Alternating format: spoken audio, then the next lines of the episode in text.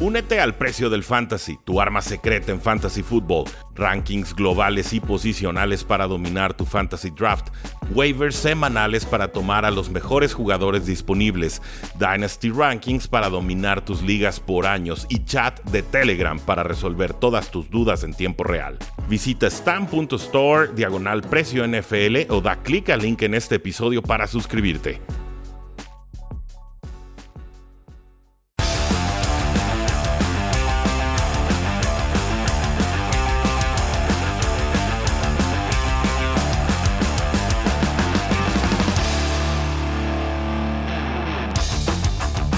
Gracias a todos los que se están conectando en vivo y en directo en estos momentos. Transmitimos a Facebook, a Twitter y por supuesto también a nuestro canal de, YouTube. Y creo que la sorpresa más importante de todo lo que sucedió el día de hoy, y hubo varias, fue el resultado de los Colts contra los Kansas City Chiefs. Un juego en el que yo creo todos teníamos a los Kansas City Chiefs como grandes favoritos, como un equipo que tenía que ganar con amplio marcador, sobre todo después de la forma en la que los Colts habían actuado en las primeras dos semanas, empatando contra los Houston Texans y luego perdiendo de forma tan fea contra los Jacksonville Jaguars, pero ya van te plantan contra los Chiefs, todavía uno de los mejores equipos de la NFL, y sacan un resultado 20 a 17 en el que verdaderamente se combinan todos los factores del universo para que se dé el resultado a su favor, pero la victoria cuenta. Vimos por lo menos cuatro errores en equipos especiales de los Kansas City Chiefs y entre ellos conté un gol de campo fallado, y un punto extra que fallaron también,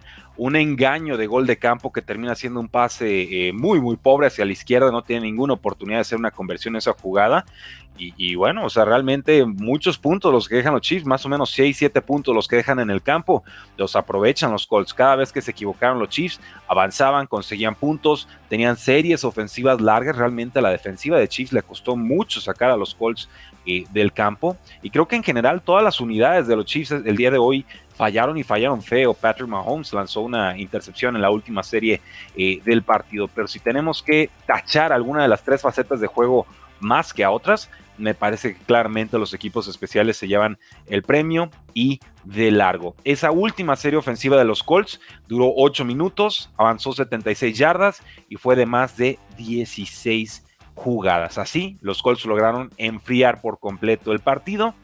Parecía que los Chiefs iban a detener a, Matt Ryan en una tercera oportunidad, pero hubo un castigo. Chris Jones tuvo un sportsmanlike conduct, unas eh, yardas jugadas gratis para los Colts que finalmente les daban ese primer down. Entonces, nada le funciona a los Kansas City Chiefs el día de hoy. Y no es que los Colts jugaran de, forma brillante, ni mucho menos, pero ciertamente aprovecharon los errores eh, de los Chiefs. Tuvieron ahí un, incluso un despeje fallado. Los, los Chiefs lo aprovecha Indy Indianapolis para un touchdown de cuatro yardas dos jugadas después. Y así, tranquilos, dos touchdowns de Jelani Woods, el Tyrant novato, tome nota, puede convertirse en el Tyrant número uno de este equipo. Pero, pues bueno, bien por los Colts, ¿no? Una victoria, una derrota, un empate. Lo bonito, lo que se podía esperar, eh, pues bueno, realmente no era esto. Pero sucedió. Los Colts para mí son la gran sorpresa en semana 3. Y vamos a hablar de todos los marcadores, pero para mí, los Colts se llevan el premio en esta eh, jornada. Gracias a todos los que se están conectando en estos momentos. Beto Mujía dice, eh, buenas noches Rudy, listos para, eh, pues bueno, para ver el, programa del día de hoy. Bienvenido. Colts necesitaba este triunfo, nos dice, y su coreback se rifó en esa última serie, sí. A Matt Ryan lo urgía y dice, el equipo se la creyó. Realmente nadie daba un peso por ellos y terminaron sacando un resultado. Si juegan este partido 100 veces, yo creo que lo gana Colts una y los Chiefs 99, pero esa una se dio el día de hoy. Bien por los Colts. Creo que Chiefs se repondrá de esto. Ciertamente extrañan todavía a su pateador Harrison Butker. Vimos a Mata Mendola fallar varios intentos y en un partido que se define por tres puntos, ciertamente se le extraña bastante. Cincinnati 27, Jets de Nueva York 12. Se le acabó el encanto. Se le acabó el encanto a Joe Flaco. Era de esperarse, en algún momento tenía que saber. Joe Flaco es viejo conocido, lo conoces tú, lo conozco yo, lo conocemos todos. Joe Flaco es un buen suplente, párenle de contar, no hay nada más, eso es todo. Se había inflado de lanzar pases y pases y pases, le funcionó en semana 1, semana 2, en esta semana 3 quedó eh, bastante, bastante expuesto. Habían iniciado los Bengals con récord de 0 victorias y 2 derrotas. Por fin parece que está funcionando esta ofensiva. Hablamos de 275 yardas y 3 touchdowns eh, de Joe Burrow lo importante aquí es que esas anotaciones llegaron en terceras oportunidades. Entonces vuelven a convertirse en ese equipo peligroso los Bengals. Además, eh, vimos que capturaron bastantes veces a, Joe Flaco, incluyendo eh, cuatro entregas de balón. Tres de ellas llegaron en la segunda mitad. El premio, por supuesto, para Trey Hendrickson, esta contratación del offseason. Él solito se encargó de despedazar a Joe Flaco y compañía. Él provocó dos fumbles y además tuvo dos capturas en este partido. Ahora vamos a ver a los Cincinnati Bengals contra los Miami Dolphins, un juegazo que tendremos en Thursday Night Football. A ver si es cierto que los Dolphins vienen eh, tan enrachados, tan envalentonados. Ya eh, se encargarán de, enfrentar a Tua Bailoa contra eh, Joe Burrow. Por su parte, los Jets tuvieron dos series ofensivas anotadoras en el primer cuarto, pero después poquito, muy poquito en realidad, la, mucha presión de los Bengals, la línea ofensiva no aguantó, Joe Flaco cometió bastantes errores, incluyendo una intercepción y un fumble perdido, 10 puntos que terminan eh, cobrando los Bengals a partir de esos eh, errores. Hubo varios intentos ahí del head coach Error Salah para convertir en cuartas oportunidades, pero eh, realmente las tres veces que lo intentó le fue bastante, bastante mal. Para mí esto es un resultado lógico, si tenía Bengals ganando y cubriendo la línea. Hubo mucho que falló esta semana, pero Bengals contra Jets no fue una de ellas. Nos dice, eh, tenemos aquí en comentarios a Javier Mauricio Gaitán. ¿Qué tal, Rudy? Saludo, saludo cordial eh, desde Colombia, mi hermano. ¿Qué tal? Saludos, saludos. Qué semana con sorpresas como la de Jaguars y como la de Colts. Sí, ahorita hablamos de los Jacksonville Jaguars. Madre mía, la chargereada, hay una mosca por aquí, la chargereada que se aventaron los pobrecitos angelinos, ¿eh? Madre mía, ahorita lo comentamos porque fue otra de las gigantes sorpresas. Muy difícil elegir entre la de Colts y Jaguars, pero me quedo con la de Colts. Vamos con los Titans entonces, 24. Eh, Bengals, perdón, eh, Raiders 22, Titans 24, Raiders 22. Eh, arranca muy lento Raiders. Creo que realmente ese fue el, pecado. La defensiva no fue, no fue nada buena y en los primeros dos cuartos Raiders no pudo hacer absolutamente nada. ¿no? Los Titans anotan en cuatro de sus primeras cinco posesiones. Al ataque, pues varios, varios errores también de los Raiders, ¿no? Y bastante costosos. Una intercepción en zona roja en el cuarto cuarto. Eh, ya habían estado en la yarda 31 de Titans después de una intercepción de Ryan Tannehill. No consiguieron puntos tampoco de esa serie ofensiva. Raiders tiene récord de 0 victorias y 3 derrotas, el peor de los inicios para el head coach eh, Josh McDaniels. ¿no? La primera vez que Raiders arranca 0 y 3 en los últimos 10 años de historia de la franquicia. Y bueno, pues, el, dato histórico nos dice que Raiders cuando empieza con 0 victorias y 3 derrotas, no termina con un récord ganador. Difícilmente algún equipo terminaría con récord ganador, pero específicamente los Raiders tampoco lo han eh, conseguido. Guadalupe González, eh, buenos días, eh, nos, buenas noches, nos dice Rudy, ¿qué opinas sobre mis horrendos Cardinals? Ahorita llegamos a los Cardinals, tengo un par de apuntes que dar, el, el más obvio creo que es que esta ofensiva, como les recuerdo todas las semanas, es de arrancones, o tiene jugadas grandes o no avanzan ni tres yardas, es preocupante. Con los Titans, eh, pues habían sufrido en estas primeras dos semanas, ¿no? Era importante que los Titans eh, tuvieran esta, esta victoria, ¿no? Y realmente evitan los Titans caer a, 0 y 3, ¿no? Ese, esa deshonra se la dejan a, los Raiders, varias series ofensivas importantes eh, de los Titans. Vimos por fin activado al receptor abierto Robert Woods.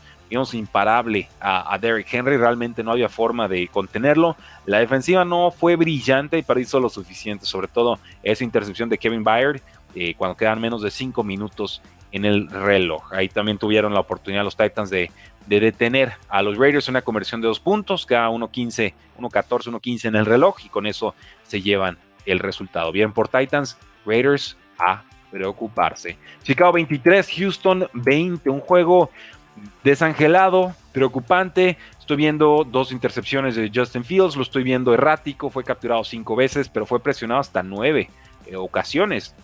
Esto me dice que no es nada más el mariscal de campo, me dice que la línea ofensiva es putrefacta y que eso está haciendo que el coreback se desespere y entonces quiera forzar jugadas o escapar de volada de el bolsillo. Ganan este partido gracias a defensa, sí, pero sobre todo al corredor Khalil Herbert que tuvo 157 yardas y dos touchdowns en 20 acarreos. Hagan ahí la anotación, tienen libretita, papel pluma. Perfecto. Khalil Herbert es mejor corredor que David Montgomery. Lo fue ayer, lo fue hoy y lo será siempre. Yo creo que este nuevo equipo, Matt Everflux y compañía, eh, va a reconocer, este equipo de cocheo, por supuesto, va a reconocer que Khalil Herbert encaja mejor en su esquema ofensivo de lo que lo hace David Montgomery, quien seguramente será agente libre en el próximo offseason. Hubo una intercepción de Eddie Jackson, jugador de la secundaria, y así evitaron que eh, Houston anotara puntos en el primer cuarto. Así que viene Eddie Jackson, cuando intercepta generalmente ganan partidos los Osos de Chicago. Eh, ¿Qué pasa entonces con Houston? Lobby Smith, por supuesto, quería una venganza contra su ex equipo, pero no le ayudó el quarterback Davis Mills. La ofensiva de Texans cometió errores costosos, una intercepción en segunda y gol, esto en el primer cuarto. Eh, también hubo otra intercepción y esa eh, aprovecharon los osos para llevarse el resultado. Iban empatados 20-20. Rocon Smith, el linebacker, pudo interceptar a Mills con 1-0-5 en el reloj y ahí tuvieron el gol de campo de la victoria los osos. Muy poquito realmente que, reportar de este partido, simplemente las dos ofensivas no están eh, carburando. Nos dicen aquí que, que, el voto de confianza a Herbert, ¿no? que realmente parece el corredor dominante de Chicago, estoy completamente de acuerdo. Pasamos a Carolina 22, eh, Saints 14. ¿Qué le pasa a estos Saints? Yo entiendo que James Winston viene lesionado y demás, pero realmente hasta Alvin Camara se vio mal en este partido. Tres juegos en los que los Saints realmente no empiezan los partidos ofensivamente hablando. Van eh, con 10 puntos en las primeras mitades, 29 puntos en contra. O sea, es un diferencial de puntos brutal y realmente en las segundas mitades difícilmente lo, lo alcanzan a, a, remontar, ¿no? Y estas Panteras, pues tampoco es que fueran un equipazo, ¿no? Sí, rival divisional, sí, buenas piezas a la defensiva por momentos, pero pues con Baker Mayfield y compañía realmente no, no hay nada, ¿no? Sería Christian McCaffrey para le contar. Con Christian McCaffrey les terminó eh, alcanzando. Incluso el pateador de los Saints, ese confiable pateador Will Lutz, falla en dos ocasiones. Nada le funcionó a los Saints en esta eh, semana. Con los Panthers, pues bueno, ganaron con juego terrestre, ganaron con defensiva, eh, Marquise Hines pudo regresar un, fumble para touchdown. los primeros puntos del partido fueron defensivos. Así estuvo la ofensiva en ambos lados del balón. Fue una de tres entregas de balón que lograron recuperar las Panteras de Carolina. Christian McCaffrey, 107 yardas en 28 acarreos. Y Baker Mayfield, sobre todo, brilló con una jugada nada más. Pero fue una bastante buena. Un pase a la vez que Chenault, ese receptor abierto que llegó a los Jaguars vía trade. Un touchdown de 67 yardas. Así que Panthers consigue una victoria. Saints a preocuparse. No se ve nada, pero nada bien esta ofensiva. Eh, sobre todo con la salida de Sean Payton y sobre todo con las lesiones que tiene en estos momentos James Winston. Llegamos a Miami 21, Buffalo 19. La defensiva de Miami se fajó, aguantó y le dio suficientes oportunidades a la ofensiva de los mismos Dolphins para llevarse este eh, resultado. Creo que le tenemos que poner no le va a gustar a los fans de Dolphins este comentario, pero bueno, lo voy a hacer de todas formas. Creo que le tenemos que poner un asterisco a esta, a esta victoria eh, de los Dolphins, que es importante y es muy válida, pero hubo dos temas ahí que realmente hay que tomar en cuenta para hacer una valoración justa con contexto de lo que sucedió en este partido. Primero, le dieron una conmoción a Marcus, iba a decir Marcus Mariota, disculpen, no, al otro corredor, a Tuatango Bailoa. A mí, discúlpenme, a mí no me van a vender el gato por liebre clarísimamente vimos a Tua Tagovailoa levantarse, ¿no? trastabillar, verse todo, todo noqueado irse a vestidores. Y mágicamente regresa así como el Cid campeador a sacar el partido. Padrísimo. La regla dice que si estás conmocionado no regresas. Se supone que hay médicos independientes y a los neurólogos habrán dicho, Tua no está conmocionado, regresa el muchacho, tuviste problemas de espalda, no de cabeza. Me cuesta mucho creerlo. ¿eh? Realmente, vean las imágenes y juzguen ustedes, para que no digan que, que el Rudy es pro Dolphin o anti Dolphin ustedes vean las imágenes y díganme si no estaba realmente con, con secuelas del guamazo, ¿no? Casi conmocionado tengo Bailo. Realmente no me gusta opinar así porque no soy médico y realmente con la cinta de juego muchas veces no alcanzas a valorarlo, pero hay golpes muy claros. Yo, tengo clarísimo que Tua no debió haber regresado a este partido. Eso lo tengo sumamente claro. Y segundo, hubo, y chequé el reporte de lesionados, los Buffalo Bills tuvieron como 20 jugadores eh, o muy lesionados o inactivos en este partido. Sobre todo la dupla de safety Jordan Poyer y Micah Hyde estaban ausentes en este duelo, ¿no? Y, creo que Poyer fue una baja tardía en la semana. Entonces están jugando los Dolphins con toda la velocidad y toda la peligrosidad que representa un Terry Hill y un Jalen Waddle, lo hemos visto en estas semanas, contra una secundaria que no tenía la profundidad para aguantar. Realmente eh, vimos un pase de Totten bailó a Jalen Waddle para ese drive de la, de la victoria la defensiva de Buffalo no, no le ayudó mucho tampoco la ofensiva de los, de los mismos Buffalo Bills, ¿no? Tuvieron solamente dos de cuatro en zona roja. Entonces, los Buffalo Bills con problemas para ganar estos partidos que se definen por menos de una anotación. Con los Dolphins, 3 y 0, gran ofensiva, defensiva asfixiante. Han, empezado bien, ¿eh? Los Buffalo Bills para mí siguen siendo los favoritos para ganar el Super Bowl. No es poca cosa esta victoria de los Dolphins. Solamente digo, Buffalo no llegó en plenitud de condiciones en el tema de salud. Sé que los Dolphins también tuvieron sus bajas. Me parece que las de Buffalo fueron bastante más eh, significativas. Ahí también una buena participación de Chase Edmonds que anota el touchdown de la eh, victoria. Entonces, bien, bien Dolphins, no creo que los fans de Buffalo deban estar preocupados. Simplemente un duelazo, uno de los juegos de la semana y a lo que sigue. El calor de, Miami seguramente también fue eh, factor. Vamos entonces, ¿con qué partido? ¿Con qué partido podemos seguir aquí? Tengo, tengo varios en el, en el tintero. Vamos con los Baltimore Ravens contra los Patriotas de Nueva Inglaterra. Baltimore 37, Patriots 26. Qué rápido se le acabó la temporada a los Patriotas. Lamento informarles que esta ofensiva no va a ningún lado. Que vimos a Mac Jones gritando y no solamente de coraje y frustración por todas sus intercepciones bobas, sino porque también se lastimó la pierna y parece que puede tener un high ankle sprain, una lesión de tobillo eh, medianamente grave. Podría estar fuera, calcularía yo, de 3 a 6 semanas. Esto parece que le daría la oportunidad a Brian O'Reilly de regresar a la titularidad, Dios mío. Eh, yo le daría oportunidad a Bailey Zappi, ¿no? El, novato, pero pues bueno, ya que Belichick haga lo que quiera, porque creo que aquí no hay absolutamente nada que hacer. Vimos por momentos esa química, esa conexión entre Mac Jones y Devante Parker, jugadas grandes, jugadas de más de 20 yardas, pero se le vio también incómodo a Mac Jones en el, en el bolsillo. Están presionando bastante bien los Baltimore Ravens. Creo eh, que sobre todo en defensiva se notó la baja de Cal Duggar, este safety que es un todólogo te ayuda contra el juego eh, de pase, te ayuda a detener la carrera, te ayuda a presionar a los quarterbacks. Hubiera sido importantísimo tenerlo para contener a Lamar Jackson, quien se empachó, en serio, con un pedazo de partido. Está pidiendo esa extensión de contrato a gritos y su valor sube como espuma cada que juega un partido esta temporada. Cuatro pases de touchdown, uno por tierra, 107 yardas terrestres fue lo que consiguió Lamar Jackson. Está teniendo una temporada calibre MVP una vez más. Una vez más, increíble. Eh, estaban cerca, los Patriotas se acercaban, pero cada que se acercaban, Lamar Jackson realmente decía, hoy no, muchas gracias. Vimos touchdowns eh, de Mark Andrews, vimos un touchdown por ahí de Devin Duvernay, eh, hubo una racha de 17 puntos consecutivos de los Baltimore Ravens en la segunda mitad. Patriots difícilmente pudo, este, difícilmente pudo sacar este, resultado. Estaban, estaba todavía un nivel por encima. Ravens me quedó clarísimo. Fueron mi pick para ganar el partido.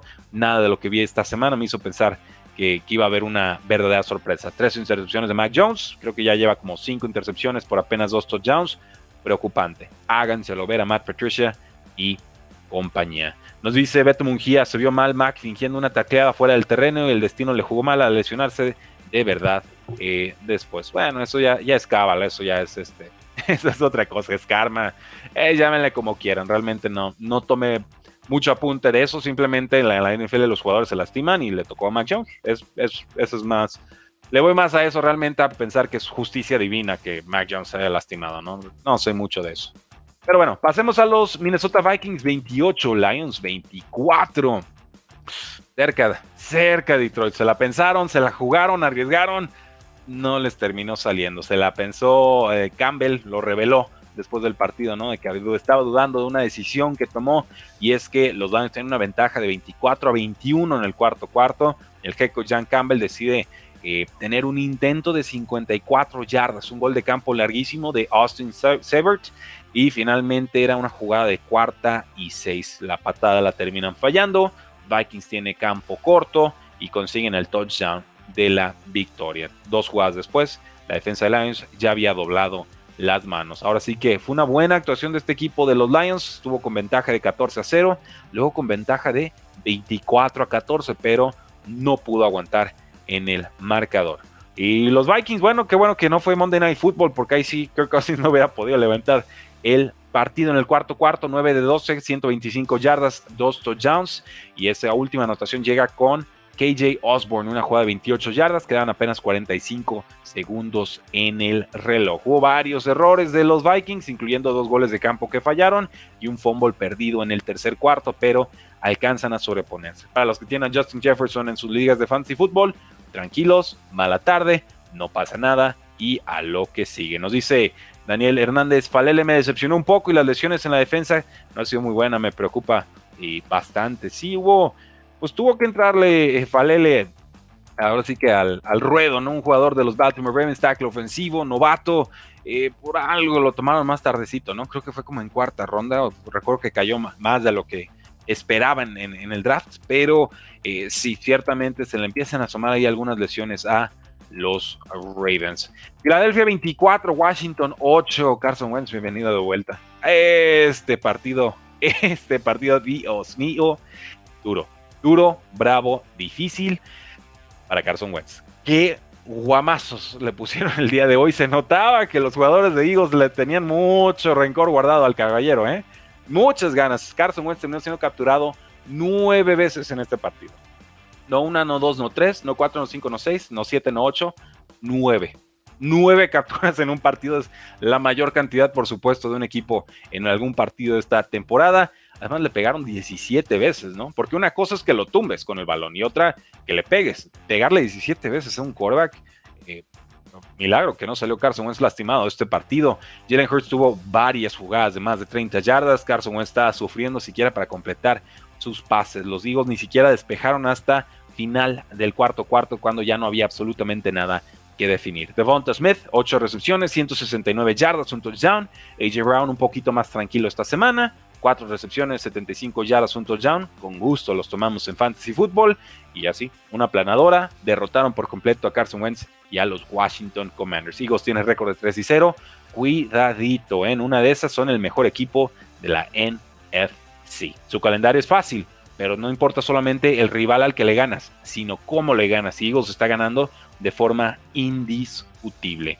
Con los Commanders, híjoles, pues, ¿qué, les puedo presumir, no? Realmente está aguantando mucho el balón, tuvo dos fumbles, no entró en ritmo, dominado, dominado por completo. Realmente esperaba más de esta ofensiva de Washington, se había visto bien con Terry McLaurin, con el novato, eh, ah, se me escapó su nombre por completo, ahorita lo recuerdo, con Curtis Samuel, eh, en fin, ¿no? Creo que, creo que es, es, una gran decepción y, Washington nos tiene muy acostumbrados a, esto, ¿no? Nos, nos crea expectativas y de pronto desaparece, ¿no? Y la lástima es que ahora suceda con Carson Wentz, que se supone iba a ser una clase de solución para el equipo. Jahan Dodson es, por supuesto, el nombre que se me estaba eh, escapando. Hubo un, touchdown tardío ahí de, Gibson, me pareció ver eso en, notificaciones de mi celular, pero poquito más. Realmente con, Washington no solo la ofensiva, sino la secundaria, creo que es la que tiene que verse en el espejo y realmente decir qué vamos a hacer para resolver esta temporada, porque hay muchos problemas en cobertura Washington, esa defensa de hace dos años ya no existe y tenemos que resetear expectativas. Esta defensa de Washington es mala y hay que decirlo así, tal cual. Rams 20, Arizona 12. Eh, no permite eh, touchdown la defensa de, los Rams. Eh, dominan realmente Arizona 2-0 conversiones de dos oportunidades que tuvieron los Cardinals en zona roja detienen muy bien el juego terrestre, permitieron apenas 70 yardas en 21 acarreos, ¿no? James Conner y compañía, y no Benjamin no, no pudieron hacer eh, demasiado. Buen partido de Stafford, 18-25 completados, 249 yardas. Eh, Cooper Cup tuvo obviamente su doble marcaje de siempre, entonces encontraron a Ben Skoronek y también a Tyler Higby entre los dos. 8 recepciones, 127 yardas. Eh, Cam Akers tuvo un fumble, pero también 61 yardas en apenas 12 toques balón. En general, un partido tranquilo, plácido, cómodo. Los Rams son ampliamente superiores a esta versión de los Arizona Cardinals. Cardinals, por supuesto, que no anotan un touchdown, que tuvieron cuatro goles de campo con Matt Prater. Kyler Murray tuvo 314 yardas en 58 intentos de pase, Dios mío, no fue la mejor eficiencia de su vida, pero eh, hubo un pase incompleto ahí a Marquise Brown. Creo que esa es la jugada de la que se va a arrepentir este fin de semana. Eh, era cuarta y cuatro, yarda 26 de los Rams, quedaba 11.35 en el reloj, iban atrás por 11 puntos, falla el pase, ¿no? Y ahí estaba el touchdown, realmente creo que esa era la oportunidad. ¿Qué les puedo decir de, de, Arizona? Pues no mucho, realmente no espero mucho de ellos esta temporada, creo que es un equipo con nombres muy intrigantes, muy talentosos, pero realmente no un equipo conjuntado. Me parece que Cliff Kingsbury realmente no es la, solución ni la respuesta para este equipo y que el GM Steve Keim tampoco. Yo no entiendo por qué les dieron extensiones de contrato en este eh, off-season. Nos dice, ¿ves el uso de Ben Skoronek como una clase de Tyson Hill? En pregunta Mau Sosa, eh, no a ese nivel. realmente lo de Tyson Hill es, muy, muy punto y aparte, sobre todo porque él juega quarterback, ¿no? Pero sí lo veo con muchas oportunidades. Recuerden, Van Jefferson no ha jugado esta temporada y la semana, esta semana lo metieron a reserva lesionados, o sea que se va a perder aún tres partidos más, eh, tres o cuatro. Entonces, Ben Skornek aquí tiene una oportunidad clarísima de consolidarse como el receptor número tres del equipo. No vimos mucho de Allen Robinson, pero sabemos que a Matthew Stafford le gusta jugar con formaciones abiertas, con tres receptores. Y ahí es donde Skornek se puede consolidar. Entonces, ojo con él. ¿eh? Yo creo que lo que es él y lo que es también este otro eh, receptor de los Cardinals que me parece está haciendo un buen trabajo en esta eh, temporada, ¿no? Sobre todo ante la ausencia todavía de DeAndre Hopkins, hablo de Greg Dortch, eh, lo ha hecho bien en estas tres semanas. Quien lo tiene en Fancy Football lo sabe, dobles dígitos todos los días. Yo lo tuve que usar en una liga de dinastía porque Keenan Allen no jugaba y estoy encantado con su producción. Entonces me parecería un error que Arizona lo desapareciera de la ofensiva ya que regrese de Andre Hopkins, ¿no? También hay que apuntar esas, esas bondades ofensivas que van apareciendo, ¿no? Hay, hay un problema, aparece otro jugador y entonces de pronto puedes aprovecharlo de formas que antes no creías poder eh, hacerlo. Nos dice Sonia Lema, Rudy, vértigo por el típico latigazo vertical, nos dice con la jugada de Tuatango Bailoa. Absolutamente nada que ver con la cabeza, pregúntale a cualquier neurólogo. Híjoles, pues bueno, está bien, les creo. Les creo, me queda claro que los fans de Dolphins van a decir que todo estaba súper bien y que regresó y ganaron y todo está padrísimo y muy chido. Yo cuando veo a alguien que se trae un golpe de esos, prefería que se quedara sentado en la banca. Ahora sí que, eh, opinión y respeto lo que, lo que digan cada quien. Yo lo que vi fue un golpe que realmente no me parece del que tuvo que haber regresado al campo. Y regresó y ganaron. Perfecto, padrísimo. Eh, me preocupa. Esa regla se llama la regla Julian Edelman por alguna, eh, algún trancazo que le pusieron en algún Super Bowl contra los Seattle Seahawks. Lo recuerdo súper bien. Salió Groggy, luego regresó y también este, tuvo una, una recepción para anotación fue importante, pero eh, por algo se, instituyó esa regla, ¿no? Si los neurólogos dicen, va, juega, pues ya está, juega y yo me callo, pero yo lo que vi me, deja, eh, me deja incierto, es lo que voy a decir al respecto, me deja muy incierta la, decisión de, que tú a regresar al campo. Eh, Green Bay 14, Green Bay 14, Tampa Bay 12. Ah, cómo estaban sufriendo los Buccaneers este inicio de temporada, ¿eh? No sé cuál es su techo, no sé cuál es su piso, no sé realmente cómo se van a ver. Sé que tienen buena defensiva, pero eh, no está Mike Evans por suspensión, no está Chris Godwin por lesión. Eh, Julio Jones parece que tiene ruptura parcial del, ligamento medial, ¿no? Y entonces va a estar cada semana viendo si puede jugar o no, lo de siempre con, ya con esta versión veterana de, Julio Jones. Es un gran partido de Russell Gage, vimos un adecuado partido de Cameron Braid, poquito del corredor eh, Leonard Fournette, pero imagínense, ¿no? Tengo el dato aquí de CBS, los Bucaneros entraron a domingo con menos puntos que los Panthers, los Jets y los Giants. Y después de este partido siguen con menos puntos que esos tres equipos. Ustedes dirán cómo anda eh, Tom Brady y compañía, ¿no? Apenas dos de 11 oportunidades en tercer down convertidas. Entonces, pues no, contra Aaron Rodgers, dos de 11 en terceros downs no te va a alcanzar nunca. Eh, con los Packers, pues tuvo que haber una paliza, ¿eh? realmente, el, como empezó el juego, tuvo que haber sido una paliza esto. Sammy Watkins se fue a reserva lesionados. Ya está de regreso Allen Lazard. Por fin empezaron a aprovechar al novato Romeo Dobbs. Lo habíamos visto jugar muy bien en pretemporada. Se había tardado Packers en aprovecharlo. Pues bueno, aquí lo vimos en, en esta ocasión. 73 yardas y un touchdown en 8 targets que le lanzaron. Y atrapó los 8 pases. Entonces, pues a seguir usándolo. ¿Cuál problema? Aaron Jones tuvo un fumble en zona roja. Y adecuada participación de AJ Dillon Parece que la defensiva también fue suficientemente asfixiante. Ya se estaban acercando los Bucks al final del partido, pero, pero nada, alcanzaron a detener, alcanzan a, impedir ese empate de Tom Brady, ¿no? Tantas remontadas a los que nos tiene acostumbrados, no el día de hoy. Gana Aaron Rodgers y la pregunta obvia en el aire, ¿no? ¿Será esta la última vez que Rodgers y, Brady se enfrentaron? ¿O habrá algún reencuentro en postemporada? Lo veremos.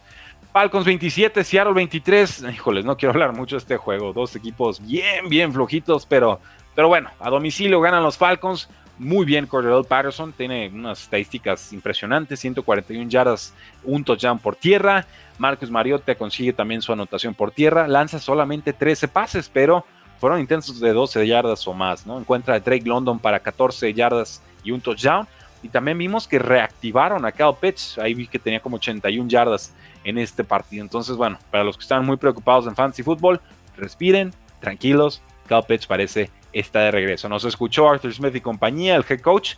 Ya están dándole más juego y más oportunidades a Cal Pitts. Con los Seahawks, la ofensiva no, no hizo mucho. Realmente, pues la defensiva tampoco, ¿no? La defensiva de, los Seahawks permitió muchas jugadas grandes en este partido, más de casi 6 yardas por acarreo.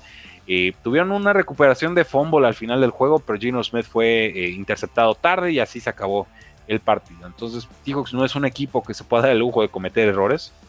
Creo eh, que realmente tienen que ganar con buena defensa, con mucho juego terrestre, con pases justos y necesarios, nada más de Gino Smith. Y, yo creo que casi todas las semanas alguna de esas unidades va, a cometer el error crítico y van a perder. No, no me gusta nada este equipo de Seahawks. Eh, los tenía para ganar este juego, pero solamente por la localía. O sea, realmente no he encontrado un criterio eh, muy fuerte a favor o en contra de Seahawks o, de Falcon. Oriol Patterson termina siendo ese factor decisivo. Jaguars 38, Chargers 10. Sí, Justin Herbert lastimado, juega, Keenan Allen estaba ausente. Pero discúlpenme, damas y caballeros, se supone que la defensiva sí jugó, ¿no? La de Chargers se supone que sí tenía sus piezas. Me queda claro que se lastiman Joey Bosa y que hay varias bajas, pero para que Jacksonville te meta 38 puntos, solamente a los Chargers, ¿eh? La chargereada de la temporada tempranito, semana 3, ahí apuntan, la chargereada de los Chargers. Por primera vez desde 2019, Jaguars gana un juego a domicilio y de qué forma. Trevor Lawrence, quarterback futuramente superestrella, 262 yardas, tres touchdowns, jugó mejor que Justin Herbert. No podían detener a la ofensiva de los Jacksonville Jaguars. No había forma. Eh, James Robinson jugó bastante bien. Eh, hubo tres touchdowns, por supuesto, de Lawrence. Hubo 100 yardas y touchdown del corredor James Robinson. Por si tenían duda, el Robinson, mejor corredor que Travis Etienne. Una vez más ratificado. Con los Chargers vimos eh, dos despejes y dos entregas de balón en sus primeras cuatro posesiones ofensivas. Yo creo que el mayor pecado en este partido de los Chargers no es el marcador, ¿no? Es, todas estas lesiones que tuvieron, ¿no? No, la vergüenza pública nacional, realmente es estar perdiendo por tantos puntos y dejar a Justin Herbert con las costillas medio armadas, medio desarmadas, jugando todo el partido. Si ya estás perdiendo por paliza, ¿qué necesidad de dejar a Justin Herbert? era más importante intentar remontarle 28 puntos a los Jacksonville Jaguars que cuidar a tu quarterback superestrella en un año en el que se supone eres un, claro contendiente al Super Bowl, no lo entiendo, ¿no? O sea, realmente, ¿qué, quería demostrar Brandon Staley dejando ahí a, Justin Herbert con, con, la inyección matando dolor que, con la que pudo apenas entrar al campo? No lo sé, no me gusta la decisión, yo, yo vi mucha desesperación ahí. Eh, hay que cuidar a los jugadores, hay que cuidar a las estrellas. Cuando ya no hay nada que hacer en el campo, hay que saber cuándo ondear la bandera blanca y decir, hasta aquí, muchas gracias, Chase Daniel, por algo te pago, haz algo, Justin Herbert vete a descansar. No sucede en ese partido, me parece pecado capital. Y llegamos entonces al Monday Night Football, muy pobre juego, muy mal nivel, tristísimo resultado para ambos equipos. Gana Broncos 11 a 10 y, muy a marchas forzadas. Realmente eh, vimos a Jimmy Garoppolo y recordamos por qué fue desplazado por Trey Lance, ¿no? Realmente muy poquito aquí. Eh, va a haber pesadillas de los 49ers con, este partido jugó la, muy bien la defensiva de los 49ers y no alcanza, porque no, no alcanza, ¿por qué? Porque la ofensiva de, San Francisco cometió un error tras otro. Realmente el peor de todos fue eh, un safety de Jimmy Garoppolo, ¿no? Este, muy a lo Dan Orlovsky en aquella temporada de 0 y 17 con los Detroit Lions. Eh, le dan dos puntos a los Broncos en el tercer cuarto. Él solito, ¿eh? Nada más vio que venía presión y él solito se retiró del campo. Una cosa verdaderamente patética. Pero bueno, Jimmy Garoppolo eh, Pese a ello, todavía podía ganar el partido. Entregaron el balón en sus últimas dos posesiones ofensivas. En general, tres entregas de balón son malas, no pueden mover la pelotita en terceras oportunidades, apenas una de diez conversiones en tercer down. Y bueno, ahí está el juego. El 49ers no lo quiso. Van a extrañar y mucho, muchísimo a Trey Lance. Pregunta Mau Sosa, ¿fue un partido de grandes defensas o de pésimas ofensivas? De ambas. Yo creo que ya con los tres juegos que hemos visto de Broncos y el partido en medio que hemos visto de Jimmy Garoppolo, nos queda claro que las ofensivas no van a ser lo mismo. Yo tengo más fe que en, que la ofensiva de San Francisco se va a reponer de esto que, en la ofensiva de los Broncos, que sigo viendo completamente desarticulada. Pero, pues bueno, denle, denle algunos puntos a la defensiva de los Broncos, ¿no? Los mantienen en el partido, forzan tres entregas de balón. Y pues gracias a la defensiva, Russell Wilson pudo tener una serie ofensiva medio como para acercarse a ganar el partido. Una, serie en el cuarto cuarto de 12 jugadas, 80 yardas, acá con un touchdown a Melvin Gordon y ya está ahí. No hay más. Párenle de contar. Los Broncos tienen que estar no preocupados, preocupadísimos Tienen récord de 2 y 1 y debería ser de 0 y 3.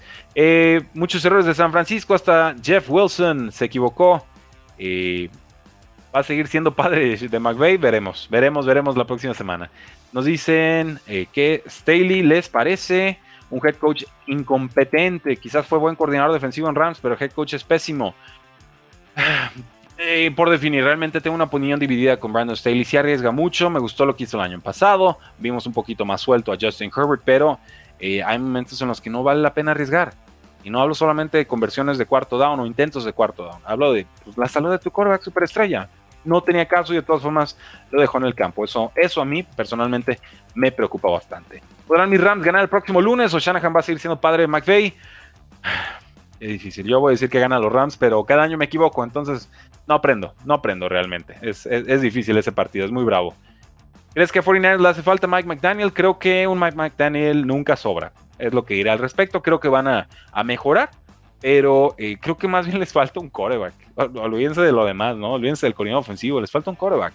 Por algo ha venido por Trey Lance. Jimmy Garoppolo no es la respuesta. Ya sabemos cuál es su techo, cuál es su piso, cuáles son sus errores, qué pasa cuando le lanzan presión y qué pasa cuando intenta pasar en largo. No completa los pases. Entonces, Jimmy Garoppolo es para agarrar la pelotita y soltarla rápido. Si no la suelta rápido, la jugada va a terminar mal. Y esa es la historia de Jimmy Garoppolo, no hay más. Ojalá fuera más. Es, adecuado en lo que hace, pero hasta ahí. Le ha alcanzado San Francisco para llegar a un Super Bowl con eso. Pero yo creo que ya era momento de buscar algo más. Lo intentaron con Trey Lance, dejaron ahí el plan B con Jimmy Garoppolo y pues de pronto las circunstancias de la vida los, los llevan de vueltas a, Jimmy Garoppolo. Qué, qué, triste, pero pues no hay más. Realmente así es esto de la NFL. Última temporada de Cliff Kingsbury al mando. Pregunta Guadalupe González, debería de ser. Debería de ser, yo sé que le dio una extensión de contrato y no me importa. Si no hay resultados en el campo, un head coach en su tercera temporada no puede estar como líder de un equipo. La ofensiva de Cliff, Kingsbury realmente, eh, pues la colegial, la colegial, lo que nos prometieron, no está en el campo. Aquí hay otras cosas que a veces funcionan, otras no, pero lo que vino trayendo de colegial realmente nunca lo ha podido establecer en la NFL, ni cerca. Entonces, eh, sí, yo creo que debería ser la última temporada de Cliff eh, Kingsbury. Y el día de mañana, damas y caballeros, recuerden que tenemos un, un adecuado partido. Los Dallas Cowboys visitan a los Giants, un partido en el que ya estamos empatados. Era Giants favorito por un punto hace algunos días. Ya no, ya es un Peckham. Voy a tomar a Dallas para ganar este juego por su defensiva. Sé que juega Cooper Rush, pero creo que la defensiva es la mejor unidad en el partido y que serán el factor diferencial. Y pregunta Guadalupe, ya para despedirnos, Carl es el coreback correcto. Pues si no lo ves, qué tarde se enteraron porque ya le dieron una mega extensión de contrato. Eh, hay que construir alrededor de él. Arizona ya no tiene opción. Eh, como jugador de fantasy fútbol es fantástico, como coreback en el que yo crea para ganar un Super Bowl, realmente a mí me queda de ver. Ah, lo siento, yo sé que a muchos les encanta, a mí me entretiene, pero no, no es el coreback que yo quisiera idealmente para liderar a mi franquicia. Es, es, es lo que diré al, respecto. Gracias, damas y caballeros. Yo soy Rudy Jacinto. Esto es el precio del éxito. Si les gustó el programa, les voy a pedir dos cosas. Uno, los espero en youtube.com diagonal precio NFL para que se suscriban y activen la campanita de notificaciones. Por favor, es la forma en la que podemos hacer que este canal de YouTube siga creciendo. Y número dos, si nos están escuchando en podcast, o si no, suscríbanse al podcast. Estamos aquí subiendo este episodio como el podcast de Cuarto y Gol con Rudy Jacinto, ¿no? Así que ahí es donde hablamos de la NFL casi todos los días. Suscríbanse, compártanlo con sus amigos. Un noble espacio que se hace con cariño para que todos ustedes puedan seguir disfrutando de lo que sucede en la National Football League. Nos pregunta Mausosa, muy buen programa, crack, ¿a qué equipo le vas? es un honor que me pregunten a qué equipo le voy porque significa que no soy eh, tan obvio en mis este, preferencias NFL trato de ser lo más objetivo posible y yo le voy a los Patriotas de Nueva Inglaterra. Eh, o por lo menos les iba ya después de esta, de esta semana. Yo creo que ya mejor no lo, no lo presumo tan en alto. Pero bueno, se supone que le voy a los Patriots y, y ahí vamos a estar esta temporada. Gracias, damas y caballeros. Disfruten este inicio de semana porque la NFL no termina y nosotros tampoco.